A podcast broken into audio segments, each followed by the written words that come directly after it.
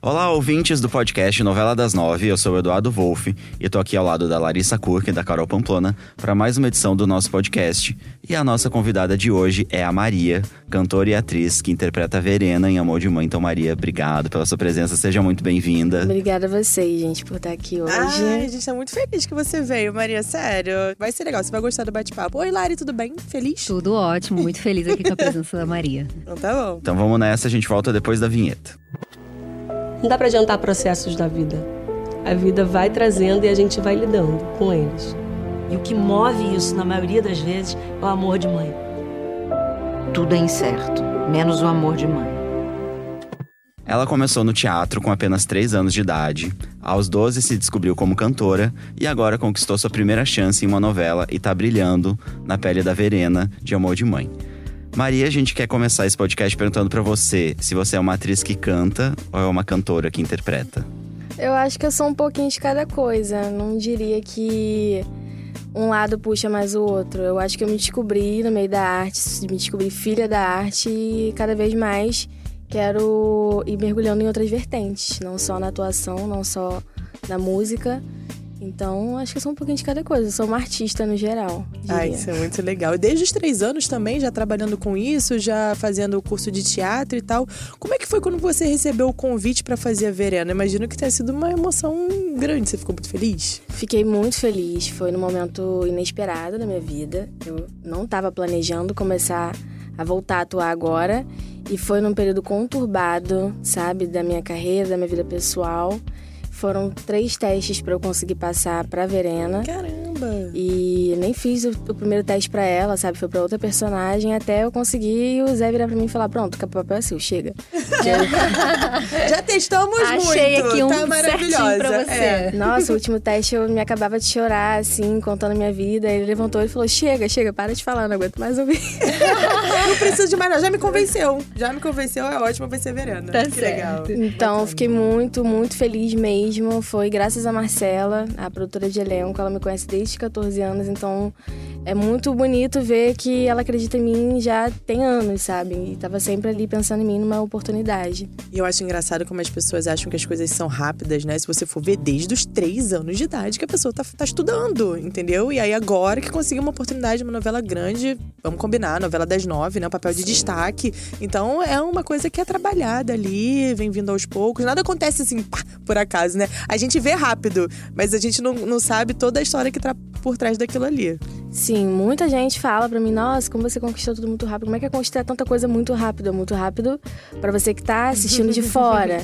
Que você não vivenciou todo, toda a trajetória, todas as dificuldades. E mesmo assim, eu ainda penso, nossa, quanta coisa que eu conquistei pra ter apenas 19 anos. Eu acho que pro momento que eu tô com apenas 19 anos, foram muitas conquistas, mas assim, talvez se eu tivesse acesso é, com mais facilidade, sabe? Melhores oportunidades. E talvez eu já fosse uma Larissa Manuela da vida, sabe? Com uma mansão na Disney e muito dinheiro. Ah, tão maravilhosa quanto. Ah. Ah, mas o fato é que você tá arrasando aí É. com a Verena. A Verena é super forte, é uma personagem forte. Ela tem muita autoestima, né? Ela é uma mulher assim que eu acho que é um exemplo. Ela é bem, a né? Verena é- Sim. Você se vê nela? Tem alguma qualidade que você acha parecido? Eu me vejo nela na questão dela desse choque cultural, né, que ela ascendeu socialmente de uma hora para outra.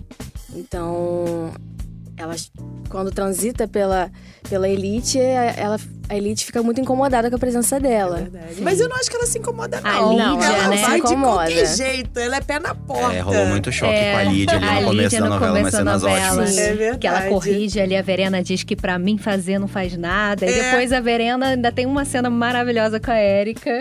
Que ela diz que ela aprendeu agora que pra mim não faz nada, é eu. e a Érica até elogia, Mas assim, ela não é se abate com isso, né? Ela segue. Não, É. não. É muita personalidade, eu acho. A Verena é demais. Então é nessa parte que eu me identifico com ela e na questão também dela amadurecer tão cedo, né? Porque ela é muito novinha e ela já tem uma família nas costas e tudo. Nessa parte eu me identifico muito com ela. Ela não tem papo na língua. Essa parte também eu vou. Me, identifico, mas existe um, um certo momento ali que eu acho que Verena e, e eu, a gente é muito diferente. E tem gente que de fora fala assim: Nossa, essa Verena é você. Tipo, Ai, assim, qual é a sabe? maior diferença, então? Fala aí. Eu acho que essa questão da maternidade. Ah, claro, uhum. E também essa questão aí dela pegar um, um cara o dobro da idade dela. né? Essa parte aí eu também não me identifico Ai, gente, muito, mas não. Irandir, querido, você é um gato? Ah, Olha aí. Irandir é maravilhoso. Irandir é, verdade. incrível. É, mas fato é que Álvaro não vale nada, É, né? não, pula essa parte do Álvaro, não vale É, nada. Álvaro não vale nada. Qual foi a cena, suspeita. assim, mais difícil pra você, que você já fez até agora, pra você gravar? Você falou, putz, essa é muito difícil. A primeira, eu acho que foi da gravidez. Sabe? Aquela cena ali foi um, um- Foi bem difícil de eu conseguir acessar. Porque meu primeiro trabalho, eu tô tendo muita dificuldade em muita coisa, tudo muito veio do nada. E eu fiquei uns 5, 6 anos afastada do teatro. Sim. E todas as dificuldades da minha vida me fizeram me fechar muito. Eu já não tinha mais onde eu descarregar é, as minhas vontades, sabe? Os meus anseios. Então acho que eu tô agora voltando a trabalhar isso tudo através da Verena, né? Eu agora tô gravando uma sequência muito difícil. Qual sequência? Dos próximos capítulos aí. Assista a novela, olha, esse é jogo duro, Você vê que eu tentei ali, ó, na malícia. Pegar um spoiler, mas não uma deu. coisinha. Mas agora é uma fase que eu tô gravando que é bem trash, que eu tô realmente assim, dando uma mergulhada. Tô- eu fiz uma dieta maluca agora, de tal da dieta low carb, que você não come carboidrato. E eu nunca fiz dieta pra emagrecer na minha vida, porque tudo que eu quero é engordar, né? Se sou muito magra, eu tenho dificuldade pra engordar. E como ela agora vem pra uma fase que ela tá amamentando e tal, eu, eu- minha irmã é mãe já, tá no- na segunda gravidez. Eu acompanhei toda a gravidez da minha irmã, então o período dela de recém-nascido com o meu sobrinho. E a minha irmã ficou muito seca depois que ela começou a amamentar. Precisa ter muita energia pra cuidar de um filho, gente. Exato. Que isso, porque não é só amamentar, né? São as noites mal dormidas, isso tudo vai fazendo com que a mulher, ela realmente perca algumas é. energias. Fique mais magrinha e tal. É verdade, é difícil. Então eu peguei e entrei nessa vibe dela. Fiquei um pouquinho sem comer, passando um pouco de fome, dormindo mal e tentando trazer tudo isso dela. Então, digamos que eu estou numa energia muito baixa esses dias, assim. Trazendo pra E- sua vida mesmo, né? Exato. Que loucura. Nossa, aí você vê como é que é o trabalho do É. ator, né? A pessoa tem Tá até vendo? uma, Tá uma achando que é questão fácil? física. Não é fácil, não. Não é, não e é cada um tem seu processo, né? Exato. Mergulhar no meu passado, sabe? E tentar explorar esse lado meu também, que a gente acaba bloqueando ao longo da vida. Então acho que esse esse é o momento mais difícil que eu tô vivendo da Verena. Depois de uma fase maravilhosa aí dela, sabe? Ela Mas- começou muito bem, né? É, maravilhosa, com looks bonitos, né? Sim. Em festas glamourosas. Agora ela tá mais em casa ali, com mais duplando com, Ira- com o personagem do Irandir, né? O Álvaro. Sim. Como é que tá sendo contracenar com ele, assim, essa parceria? Deu química o casal, né? Muito. Deu... Nossa, é uma honra. É uma honra trabalhar com o Irandi, porque é um cara muito generoso, gentil, parceiro, ele joga contigo e ele tá ali, sabe, junto com você. Ponto. A gente bateu já o santo, a vibe, tudo, quando a gente se conheceu já. E foi numa semana em que a gente foi fazer leitura de texto, né, com o elenco inteiro. A gente foi ter uma reunião com a Manu e com o Zé também, para falar um pouco sobre os personagens, a nossa primeira preparação juntos. Foi uma semana assim que a gente se conheceu e quando eu conheci ele já estava vestido de Álvaro. Eu fui brincar com ele vestida já de verena, falei: "Oi, amor". Aí Já chegou no clima, gente, sério. era só uma, uma sessão de fotos ainda, né, pra divulgação. Eu falei, oi, amor. Aí ele me olhou de um jeito, eu falei, esse não é o Irandir. Não, é o, é o Álvaro mesmo. Ele falou, nossa, você tá maravilhosa. Eu, Já no pra você, amor. Pronto, entendeu? Dali Já, já... foi, né? Nasceram ganhou. Álvaro e Verena. Exato. Ai, que legal, E ele mergulha mesmo, e isso me faz mergulhar muito também. Então, quando a gente tá, é, geralmente, cena de Álvaro e Verena, a gente vive muito ali. E Não, e é muito engraçado porque as pessoas torcem pelo casal, né? Sim, Foi um sim. casal que, que engatou logo de cara. As pessoas já gostaram deles dois ali. Ela porque é, tem muita personalidade, é muito autêntica. E ele porque comprou o barulho dela mesmo. Ele não se incomoda com que ela fale assim ou assado, se vista errado, assim ou não- assado. Ele não é. tá nem aí. Ele gosta dela e Ele ama, ponto, ele, sabe? na verdade, ele ama ela, Ele né? ama. são um casal que se ama. torto É um ali, casal né? que se ama. É, agora ele tá. A gente tá vendo Ai, a traição dele com a Estela. fale que eu fico nervosa. Mas, né, apesar de tudo, eu acredito que ele tem ali um sentimento pela Verena. E eu acho que é o único traço ali bom que a gente viu, é o né? lado que humaniza É. o Álvaro. Porque É o. Álvaro, até então, fora isso, fora a Verena e o filho, É nada. só dinheiro, menina. É, só dinheiro. É um casal que, que é muito polêmico, né? Tipo, A gente acabou de sair também de uma novela que tinha um sugar daddy, aí tá começando a vir esse papo muito na internet. Então acho que tem muita gente que vem e fala assim: ah, porque a Verena é sugar daddy da Verena. Não, não, gente, não é. Porque realmente é uma relação de amor dos dois. Sim. E é muito bonito de ver e de montar essa relação. Quando a gente lê cenas né, de briga e tal, e a gente sofre mesmo. a Ah, eu também "Ai, sofro, eu não gosto. nossa, e quando vem a- uma fase deles boa, a gente já fica igual pinto no lixo.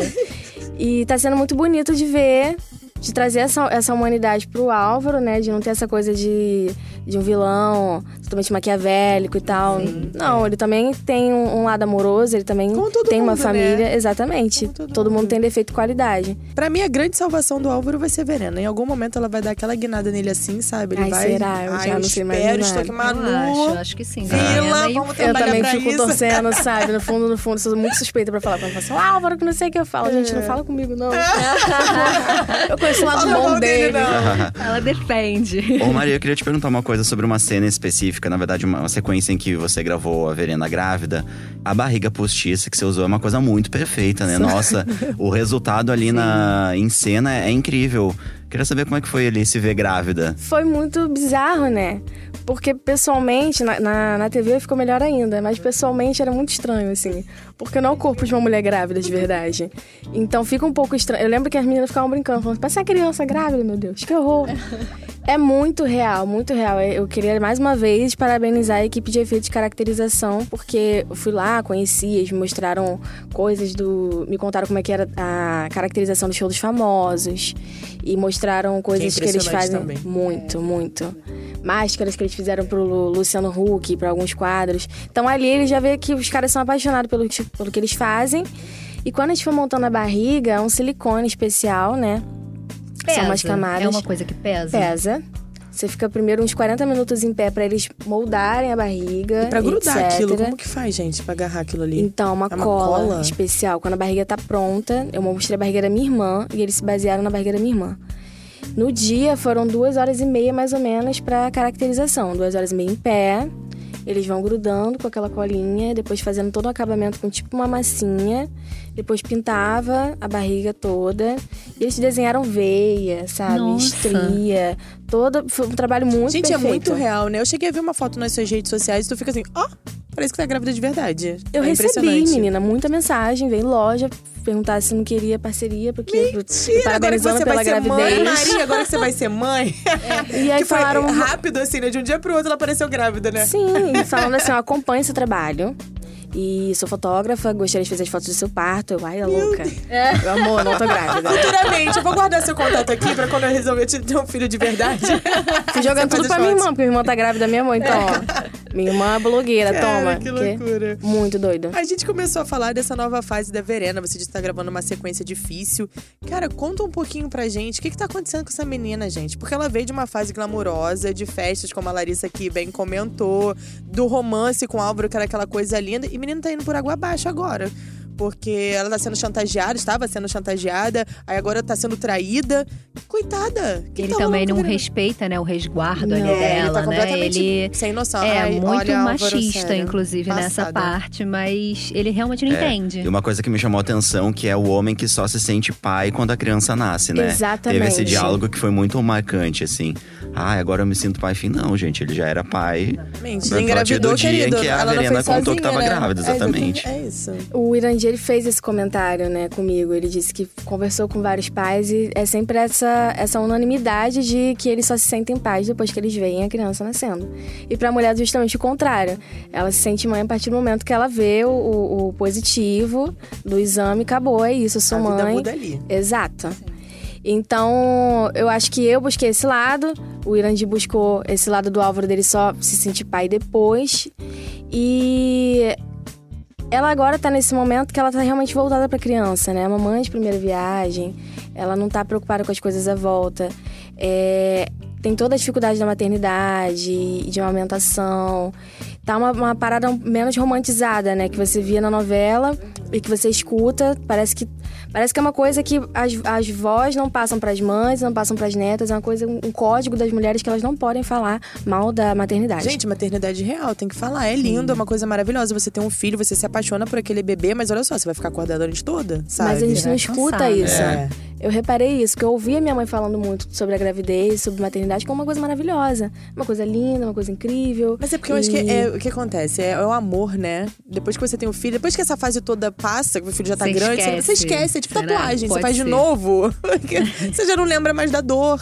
E, Sim. você, e isso é uma coisa ruim, porque muitas mães se sentem sozinhas nesse momento depois do parto, né? Elas se sentem meio abandonadas, porque você perde sua vida social. Um monte de coisa acontece quando você tem um filho, porque suas atenções ficam voltadas para aquilo ali. Se você não tiver um suporte, é muito mais difícil. Exatamente. Eu comecei a ouvir como era uma maternidade de verdade quando a minha irmã ficou grávida, porque aí parece que começa a desencadear de, de lembrar essas coisas. Então minha mãe começou a realmente falar: é, realmente, não, gravidez é um saco. Não, ai, realmente, nossa, é, o, o corpo fica estranho. E aí começam a falar sobre essas coisas. A gente, por que, que a gente não escuta isso a vida inteira pra gente poder decidir se a gente quer realmente ser mãe ou não? E não uma coisa empurrada de, ah, toda mulher tem que ser mãe. Mãe não é uma escolha, mãe é uma consequência. E trazer isso numa TV aberta é muito importante que a gente está conversando com mulheres donas de casa, é, com meninas jovens, com todo tipo de idade. E eu recebi muitas mensagens de mulheres falando que passaram por esse período do resguardo e depois do resguardo. Tipo, minha criança já tá com dois anos e eu mesmo assim não tô sentindo tesão, não tenho vontade, meu marido não respeitou. Ou então tem marido maravilhoso e ele entendeu meu momento. Mas é uma coisa que não é falada. E precisa mostrar, precisa mostrar para esses homens também, né, que é uma fase natural e que ser pai também é uma escolha e que a partir do momento que você é pai, você tem que exercer a função de pai, que é uma coisa dividida, o pai não ajuda a mãe. Pai faz a função de pai. E não sei por que, que essa fase tão trash agora dela, tadinha. A dica da Ela Verena. tá sofrendo muito. Eu comecei a entrar nessa vibe dela também, justamente por isso. Eu falei, gente, agora. A Verena é muito vaidosa, tem essa questão das unhas dela, né? Ela é muito, sempre maquiada, sempre com o cabelo muito bem feito. E eu brinquei e falei com. com falaram assim: ah, as, as roupas agora da Verena, né? Ela não tá mais se arrumando. Eu falei, agora, minha filha, ela vai Ela não entrar tem numa, tempo, Ela é tá mesmo? cansada, né? numa fase dela que é variação de blusão e coque. É Só isso. É, é isso. E ela agora tá realmente muito voltada pro filho dela. Ela tá muito apaixonada mesmo pelo bebê. Você começa a ver um lado mais maduro dela, dela se mexendo mais dentro de casa. E tem a questão da traição. Realmente não sei. Manu, me diz aí quando essa mulher vai descobrir que ela é Ai, corna. gente, eu não sei nem Eu se eu queria que ela, ela soubesse. Eu queria que simplesmente a Estela desaparecesse da novela. Sabe, o, o Belisário podia dar cabo dela. Ai, que horror. Belisário aparece, pá, matou a Estela, acabou, não tem mais isso. Porque senão a Verena vai sofrer muito, gente. Mesmo ela sendo assim pra frente e tal, não sei o que, ela descobrir que o grande amor da vida dela tá fazendo isso. Ah, não aceito. Fico É, revoltada. mas aí vai ver, de repente, esse um amadurecimento, né, da personagem. Vamos ver, né, o que que tem aí pela frente. Pois é. Ah, Eu não sei, né? Vou fingir que eu não tenho. Poucas coisas eu sei. Mas isso aí, Não, não essa vou deixar parte ela- eu gostaria de saber Não também. Genilson. justa, né? E Genilson, o que, que É. a gente sabe aí? A gente até agora viu uns flashbacks aí da Verena, que eles realmente foram namorados. Como é que foi gravar essas cenas? O que que já pode adiantar aí? O que que você sabe? Foi umas, umas cenas meio tensas, né? Assim, é uma Sim. coisa bem. E foi, foi um pouco surpresa, assim, pra mim, esse passado dela. É, desde de que eu descobri a personagem, já tinha uma questão de, tipo, a Verena, ela tem esse, essa- esse sentimento lá em cima, ela tem esse astral, ela tem essa energia sexual, mas tem uma coisa, um buraco mais embaixo nela. Existem os momentos que ela fica sozinha, em que isso tudo vai embora, existe uma fragilidade, então isso já foi trabalhado.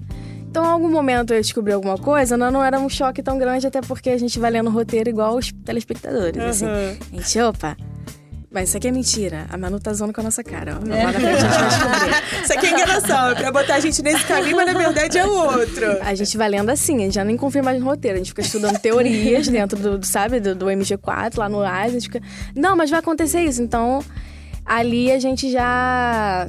Quando vê, assim, do, do passado dela, namorar o Genilson... Eu achei isso tudo meio estranho. Vai ter mais coisas ainda pra vocês descobrirem sobre o Genilson. Sim. E... Só podridão. Essa semana né? aí que Genilson, vem, né, a gente vai de ter Deus. bastante revelações. O Magno sendo preso, a gente já adiantou aqui no nosso podcast de segunda, o Magno sendo preso. Betina descobrindo que o Genilson realmente era um estuprador. É, ele não era E. Verena aí lembrando de um lado bem possessivo do Genilson, ele perseguia a Verena, Isso. enfim. A gente vai ver essa parte, a gente vai ver ainda nos próximos capítulos dessa semana, não percam. Agora, meu filho, o bagulho vai ficar doido. Vai ficar Agora. Maria, você falou que é sempre uma surpresa. Vocês ficam realmente nessa tensão. Chega o capítulo, meu Deus, o que, que aconteceu com Verena? Tem flashback inédito. Você sai correndo assim pra ver o que, que aconteceu. Vocês, vocês- porque a novela gera isso no público, imagino que gera em vocês também, né? A minha mãe ri da minha cara, porque ela realmente não acredita. Ela fala assim: ah, eu duvido que o resto do elenco fica fazendo isso. É só você que faz. Eu falei, mentira, gata.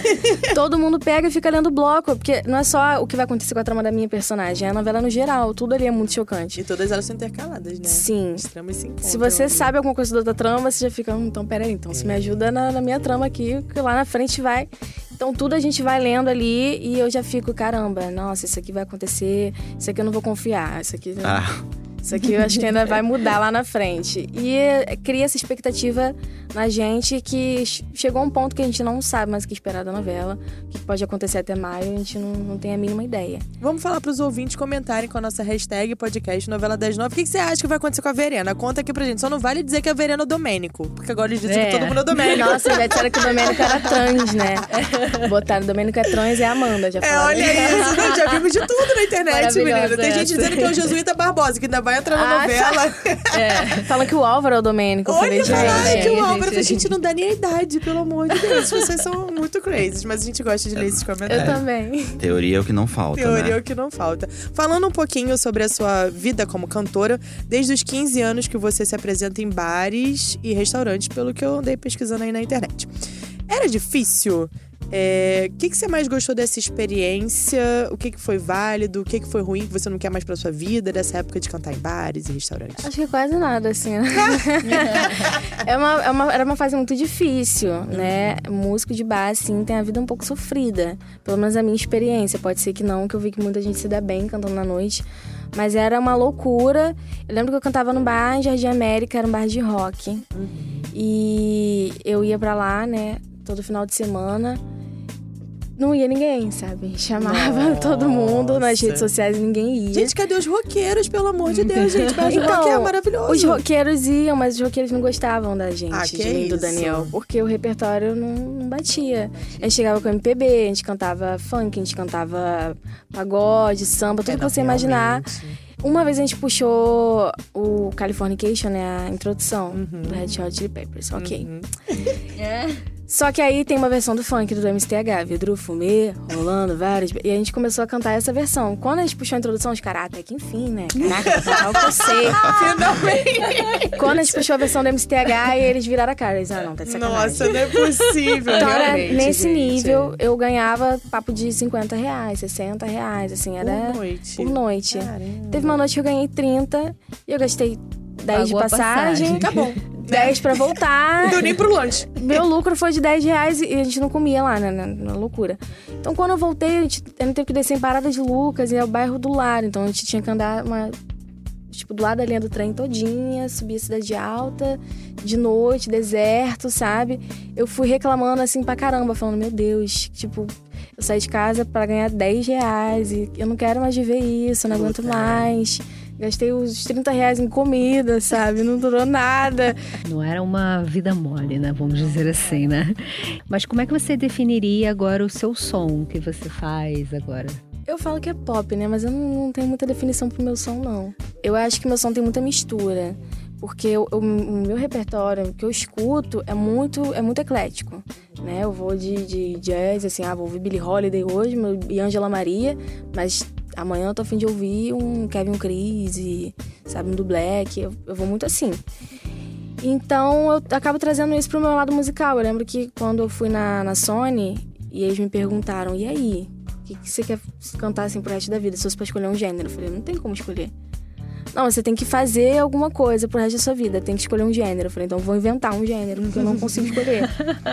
Porque eu, É não, isso. eu sei que eu não vou ficar Mas cantando essa a mesma coisa. limitação é chata, É, né? exatamente. A pessoa tem Você que colocava poder... você numa caixinha, Nós somos né? muitos. Eu acho que agora a gente chegou numa fase da música que tá tudo um pouco mais misturado. Não, não tem mais aquela coisa de você tem que ter um segmento.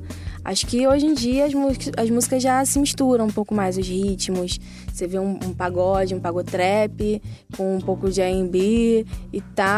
Então já existe essa mistura. Como eu resolvi seguir mais para um lado do pop, eu consigo ter essa mistura e, sabe, experimentar um pouco de cada coisa e trago na minha música. Então, é, nesse meu EP que eu trouxe. São cinco músicas, eu misturei um pouco de cada coisa. E, por exemplo, acabou, acabou, não sei o que as pessoas escutam, o que, que elas acham que elas estão ouvindo. Eu, quando criei, eu criei era um batidão. Batidão de, de brega funk, sabe? De, de brega mesmo. Até virar o que era, que todo mundo fala que é um reggae. Mas quais são suas influências, assim? Quem que você se inspira? Eu gosto muito, muito mesmo da Alcione. Eu sou muito fã da Alcione. Eu gosto muito da Elis Regina, é, da Angela Maria. Gosto muito da Money House. Mas Cabelinho eu também. também. Cabelinho vem aqui, volta uns podcasts que ele fala da Amy aqui. Ele adora. Cabelinho é muito fã da, da, da House. Tem até tatuagem, né, gente? Sim. Você não comentou aqui. Aí quando eu falo que eu sou fã da ele fala, você não é mais fã do que eu. Eu sou o sabe que eu número não tatuei? um. Eu sou o número um. Sensacional. Mas eu amo, amo e eu acho que eu vou buscando um pouquinho de cada uma, assim, trazendo pra minha música, mas ao mesmo tempo que eu cresci é, dentro de favela, então eu cresci ouvindo muito funk, ouvindo muito pagode. E meu berço musical foi muito eclético. Minha avó me apresentava as músicas da época dela, então eu conheci todos esses cantores dos anos 30, anos 40, anos 50. Minha mãe já me apresentou Roberto Carlos, Pete, é, Calcinha Preta. Nossa, sabe? tá bem eclética ela Bem aí, né? eclética. Tudo misturado. E o meu pai me apresentou Alcione, me apresentou Bela, mas também me apresentou Racionais. Nossa, e família hip hop muito musical, 2000. gente. Que bacana. E Sim. muitas influências. É, Nossa, depois eu vou pedir pra você compartilhar uma playlist aqui com a gente, Maria. Deve ser maravilhosa. É verdade. E você sonha em gravar com alguém, assim, que seja. Essa pessoa gostaria muito de fazer uma parceria musical. Acho que o Pericles. Nossa, eu sou muito fã do Pericles. Demais. Agora, Maria, seu nome artístico é apenas Maria. Isso. Como é que você chegou a esse nome que é, é super forte, mas ao mesmo tempo tem essa simplicidade, né? Como é que você chegou assim, a esse nome, Maria, só? É assim, eu sempre usei Maria desde a época de redes sociais porque eu não gostava do meu sobrenome. Aham. Então eu usava Maria Vitória, sempre usei Maria Vitória. E num determinado momento, quando eu realmente fui seguir a carreira da música primeiro, aí eu falei, vai ser só Maria. As pessoas ficavam, ah, você é louca, né? Um nome comum pra caramba, tipo, ninguém vai te achar. Eu falava, não vai achar agora. Mas, tipo, Maria, não existe só Maria. Geralmente você escuta o nome Maria, é sempre Maria Rita, ah, Maria não sei o quê, tem sempre um sobrenome, um, um nome composto. Eu Ângela Maria, como você Exato. né? Eu falo, não, eu quero ser só Maria, eu quero que Maria me baixe. E ao mesmo tempo que é tão comum, é tão universal, então em qualquer lugar do mundo as É pessoas muito vão. forte, É um nome bem forte. É um nome muito forte, É. que carrega muita coisa. Verdade. É o nome mais antigo do mundo. E eu acho que acaba trazendo um pouco de conexão, né? Porque Maria também acaba sendo um adjetivo pra várias coisas, né? Maria chuteira, É. Maria vai com as outras, não sei o quê. Então, Verdade, Eu não tinha nem pensado nisso. É. É também, ressignificar um pouco esse nome. né? Fato. E Maria acaba sendo um- o feminino, né? No geral. É. Trazer essa energia feminina no geral, de poder se identificar com qualquer mulher de qualquer idade. Foi isso. Acho que veio. Maria me escolheu, assim. É, o nome que escolheu a pessoa, gostei. Sim, boa boa bem definição. bonito, bem- Você acha bonito. que essa sua experiência como cantora, de já ter se apresentado, já ter lidado com o público, te ajudou como atriz? Eu acho que foi o contrário, porque como eu comecei no teatro primeiro, acho que isso me facilitou de, de, de eu conseguir fazer show, de eu conseguir falar em público, porque eu comecei muito nova, eu comecei com sete anos. E antes do teatro também eu já era muito, muito escrachada, assim. Ah, eu gravava vídeo. E tem vários vídeos meus no YouTube, uma vergonha, assim. Ai, quero assistir, aquela- curiosa. Tem eu imitando Juninho Play, tem eu Meu fazendo propaganda da Deus. TechPix, sabe? Não É acredito. Muito louca. Já Desde tinha pequenininha. essa veia artística, né? É engraçado como tem gente que nasce com dom, já nasce com aquilo ali desenhado pro que vai Sim, fazer. Acho é, eu nasci pra aquilo, não adianta. Eu tentei fugir, eu tentei ir pro, sabe, fazer curso de administração e de auxiliar de creche, mas no fim das contas eu acho que eu nasci pro palco mesmo. Pelo menos pra estar ali em volta, nem que seja na coxia. Eu nasci pra estar ali trabalhando com a arte mesmo. Sorte do público. Exatamente. E você, né, veio da Cidade Alta, como você falou, uma comunidade aqui do Rio de Janeiro, na Zona Norte. É, hoje você está numa novela das nove, canta, tem um trabalho aí reconhecido. Que mensagem, assim, você deixa para esses meninos, essas as, as pessoas que moram nesse lugar, assim, para sobre os seus sonhos, correrem atrás e tal? Quando a novela estreou, né, eu assisti o capítulo da estreia com o elenco. Mas o segundo capítulo, que era minha estreia, eu assisti na Cidade Alta. Eu fui pra um bar lá na Cidade Alta, chamei todos os meus amigos e tal, e a gente foi assistiu junto. E foi muito bonito de ver todo mundo vibrando comigo, porque todo mundo viu, né, a minha trajetória. Eu comecei ali, eu fiz teatro na Cidade Alta, minha primeira peça foi ali no, na Penha, na Arena de Croton. Todo mundo foi lá assistir, a gente lotou teatro. E acho que toda conquista que eu tenho da minha, na minha carreira eu trago essa conquista para a Cidade Alta. Eu falo que essa vitória não é só minha, essa vitória é da Cidade Alta, é de todas as comunidades, sabe? Então eu sempre tô nesse contato, fazendo essa ponte com eles. Eu acho que eu acabo trazendo um pouco da minha missão de ocupar outros lugares e conversar com essas pessoas a, a minha realidade que eu vivi, que essas pessoas vivem. Porque foi muita dificuldade para eu conseguir as coisas que eu tenho hoje. E não vou fazer um discurso meritocrático de tipo, ah, eu consegui com meu esforço, porque não foi só esforço, foi sorte. E foi algumas vantagens também. Então eu também não posso ser escrota de virar assim e falar para as pessoas, ah, sonha e batalha que você consegue, porque nem sempre é assim. A gente acaba tendo que concorrer uns com os outros é, para conseguir um espaço, né? Geralmente uma cota. Então se a gente pode dar a chance para um favelado, vamos dar uma chance só. E eles que lutem, sabe? Então eu sempre acabo conversando com eles muito sobre isso. Eu sempre acabo falando que a gente precisa ocupar de qualquer maneira, entende? Nem que seja no nosso próprio lugar. É, se a gente consegue fazer isso dentro da favela, então vamos tentar dentro da favela. Mas se a gente conseguir ir para um outro ambiente para conversar sobre isso, mesmo que a gente seja minoria, que a gente abra a boca para falar sobre isso, que a gente consiga puxar sempre uns aos outros. Então eu tô sempre tentando incluir favelados, periféricos, negros, minorias nos meus trabalhos, sabe? Nos meus clipes, etc. Então é muito importante que esse público seja escutado e eu sempre acabo trazendo isso porque essas vozes precisam ser ouvidas, entende? Só assim pra gente conseguir mudar um pouco as coisas. Senão vai continuar sendo a mesma a mesma merda, assim, não tem jeito. Dentro desse assunto, como é que você lida com seus fãs? Porque hoje em dia tem essa coisa de rede social, né? Então o contato é muito mais direto. E você, que é uma pessoa que tá falando, pô, fui assistir o segundo capítulo da novela no bar, com os meus amigos. Então você é gente como a gente. Como que você lida com essa galera? Porque o assédio deve ter aumentado também. Agora aumentou, antes, antes tinha, né? Muito por causa da música. Então, eu continuo assim, batendo de frente, fingindo que nada tá acontecendo. Eu falo, ah, não. Finge naturalidade. então, muitas vezes eu ainda vou para uns lugares, assim, ainda faço umas coisas que a minha família, minha mãe fala assim, Vitória, se manca, sabe? Pois é, eu ia te falar que tem show da Alcione, te convidava, mas olha só, como é que vai, né? Não é difícil. eu, eu duvido que eu não vou, não. Bota um bonezinho, disfarçado. Exato. O pessoal que me vê na, na, televisão, me vê no clipe na internet, acha que eu tenho 1,80m, que eu tenho um corpão, que eu sou a globeleza. E aí me vê pessoalmente e fala, não, não é ela. E aí fica essa coisa de é ela, não é ela, é ela, não, não é ela. Você se aproveita aproxima, disso? não. Você se Ai, me aproveita aproveito, disso? me faço de pão real. É, ai, é, todo mundo diz que eu sou muito parecida. Você é a Maria, menino, sempre me confundem, mas não sou não. Não, quando perguntam, você é Maria, eu falo, sou. Assim, não vou mentir. Mas se ficar naquele tete, ah, é, não é, não é, eu falo, é, então não é, não. Então não, deixa pra lá. Deixa eu curtir minha praia aqui, obrigada de nada. Pensa o que quiser. Mas eu fico ali de Gente, boa. Eu, eu fico muito assustada ainda quando as pessoas vêm tremendo pra mim, assim, vem, ai meu Deus, grita. Eu falo, calma, sou, sou de carne e osso, tá tudo tudo, bem. bem. respira, não, eu não vou sair do lugar.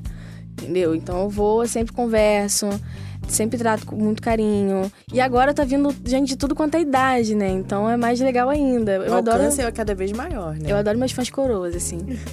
Meus adolescentes que, que me perdoem, mas os fãs coroas são muito mais legais também. Ai, assim. que bacana. Então, dentro do salão, às vezes, eu- vem o pessoal falar. Outro dia veio uma menina e falou assim: Já te falaram que você é a cara de uma menina que faz novela? Ah. Aí eu já. Não brinca. Sério, já falaram. Aí todo mundo, é ela, pô, é ela que faz. Ela, mentira que é ela. Nossa, não parece. Eu falei, é, todo mundo fala também. Aí já me pararam no meio da rua. Teve uma vez que foi um cara, assim, um, um homem negro, grandão, assim, de 1,80m, uns 30 e poucos anos. Aí veio andando assim, do nada ele. Maria! Meu Deus. Meu Deus, eu sou muito seu fã, eu escuto todas as suas músicas. Aí meus amigos riem, É. zoam. E também vem aí, tipo, eles não estão nem aí. Eles falam assim, a pessoa vem, aborda, ah, posso tirar foto com ela? Pode, pode, vem, vai, vem aqui. Quer que eu tire? Quer que eu É, tire? então bota você pra Eles são né? Vai assim, lá, nem ela vai ligam. tirar foto sim.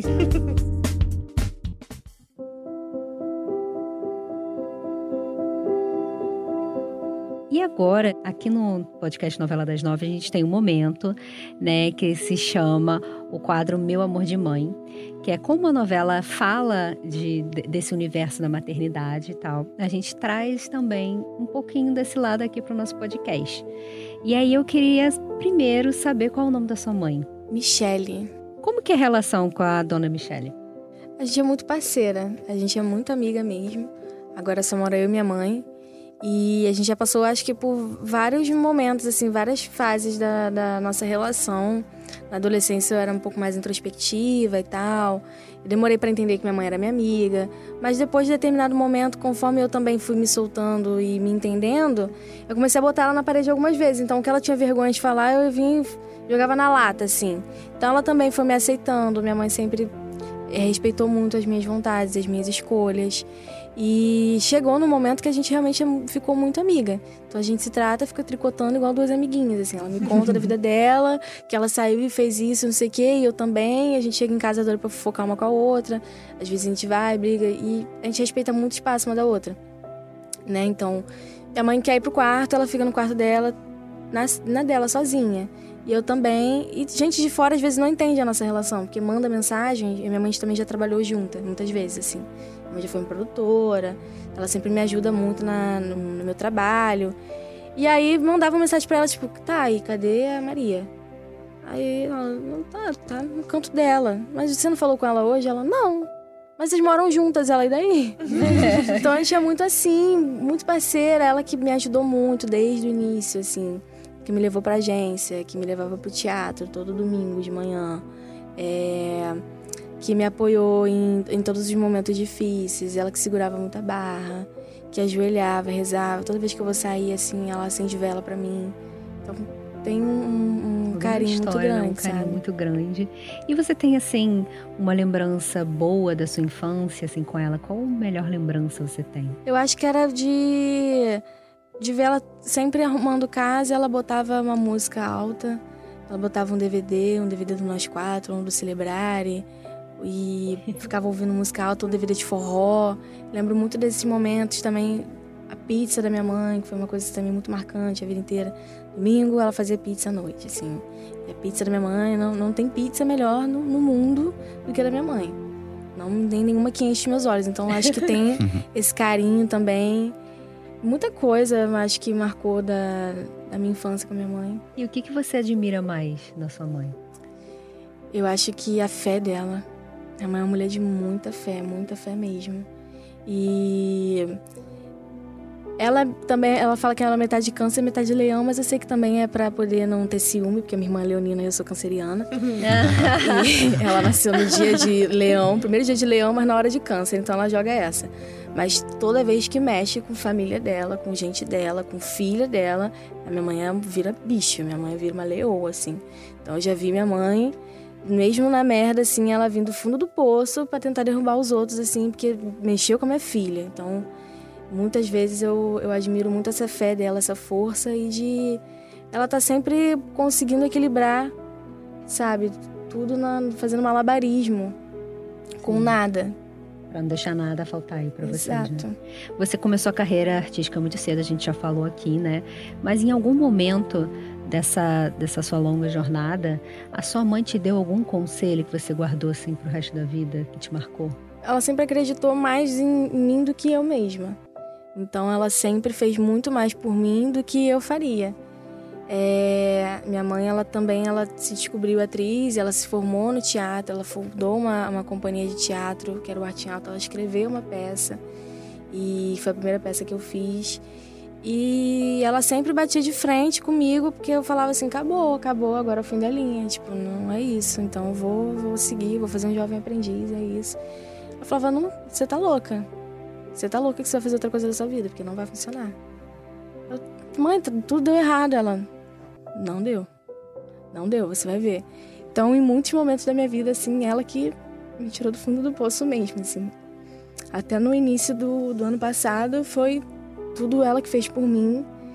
De, sabe, a, ajoelhar, rezar, acender vela, me ver doente, ela falar, não, não acabou aqui.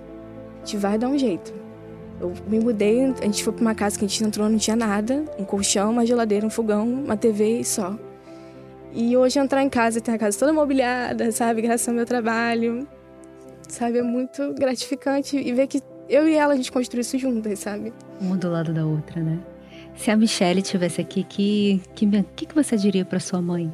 Que eu digo todos os dias, né? Que eu agradeço muito ela e eu sei que eu não seria nada se não fosse minha mãe. Lindo, Gente, eu não aguento, não. Eu- Vamos olha, chorar aqui brincadeira. Essa, essa parte é muito bonita, mas me detona. Ah, cara, essa parte, eu vou cortar isso. Chega. A gente fica muito emocionado de verdade com as histórias de vocês. A gente sempre faz essas perguntas para todos os talentos que vêm aqui e cada um tem sua história e sua ligação com a mãe. Muito bonito o jeito que você fala da sua mãe. Muito legal. Dá pra ver que vocês são super parceiras. Isso é muito bacana. Porque é muito bom quando a gente é amigo dos nossos pais. Eu, pelo menos, Sim. acho isso. Mandar um beijo pros meus pais, como eu sempre faço, não é mesmo? Dona Thelma, seu Célio, beijinho aí. É, Maria, a gente fica por aqui. Isso. Eu quero agradecer muito a sua presença, a gente amou conversar com você. Nossa, foi, foi demais, Ai, Maria. Gente, obrigada, eu que agradeço estar aqui. Desculpa te fazer chorar aí agora. Ah, que já, já vão no embalo. Verena tá aproveita pra sofrendo, já aproveita, né? Você quer deixar aí suas redes sociais? Ai, deixa sim, gente. Arroba eu Maria, tudo. Meu Instagram, meu Twitter, ainda bem consegui esse arroba, porque é muito difícil. Segue lá, galera, que eu sigo, é muito legal. Os posts dela são ótimos. é, eu sou interessante às vezes lá. Eu gosto, olha fã aí, ó. Maria, então a gente vai te liberar pra você ir lá gravar suas cenas, que você ainda tem estúdio de Amor de Mãe hoje. A novela das nove fica por aqui, como vocês já sabem. é, vale lembrar que para ouvir os nossos episódios, você pode usar um aplicativo de podcast ou entrar na página de Amor de Mãe, dentro do G-Show. Os programas são publicados às segundas, quartas e sextas, sempre pela manhã. E nos aplicativos aí é só procurar por Novela das Nove. Nosso podcast também está disponível no Spotify, no Google Podcasts e no Apple Podcasts. E sigam o G-Show nas redes sociais, é só procurar por G-Show.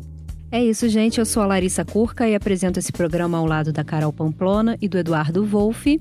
A gente também é responsável né, pelos roteiros. E a gravação e edição ficam por conta do Thiago Jacobs, do Rafa Dias e do Nicolas Queiroz, que está de férias. E mais uma vez, muito obrigada, Maria, pela sua presença. A gente amou ter você aqui. Ai, gente, Muito obrigada. sucesso. Amém, pra todos nós. É. Vamos aguardar o que que Verena tem aí, Ai, né? gente, pra- tô ansiosa. Pela frente. Beijo, povo, beijo. Beijo.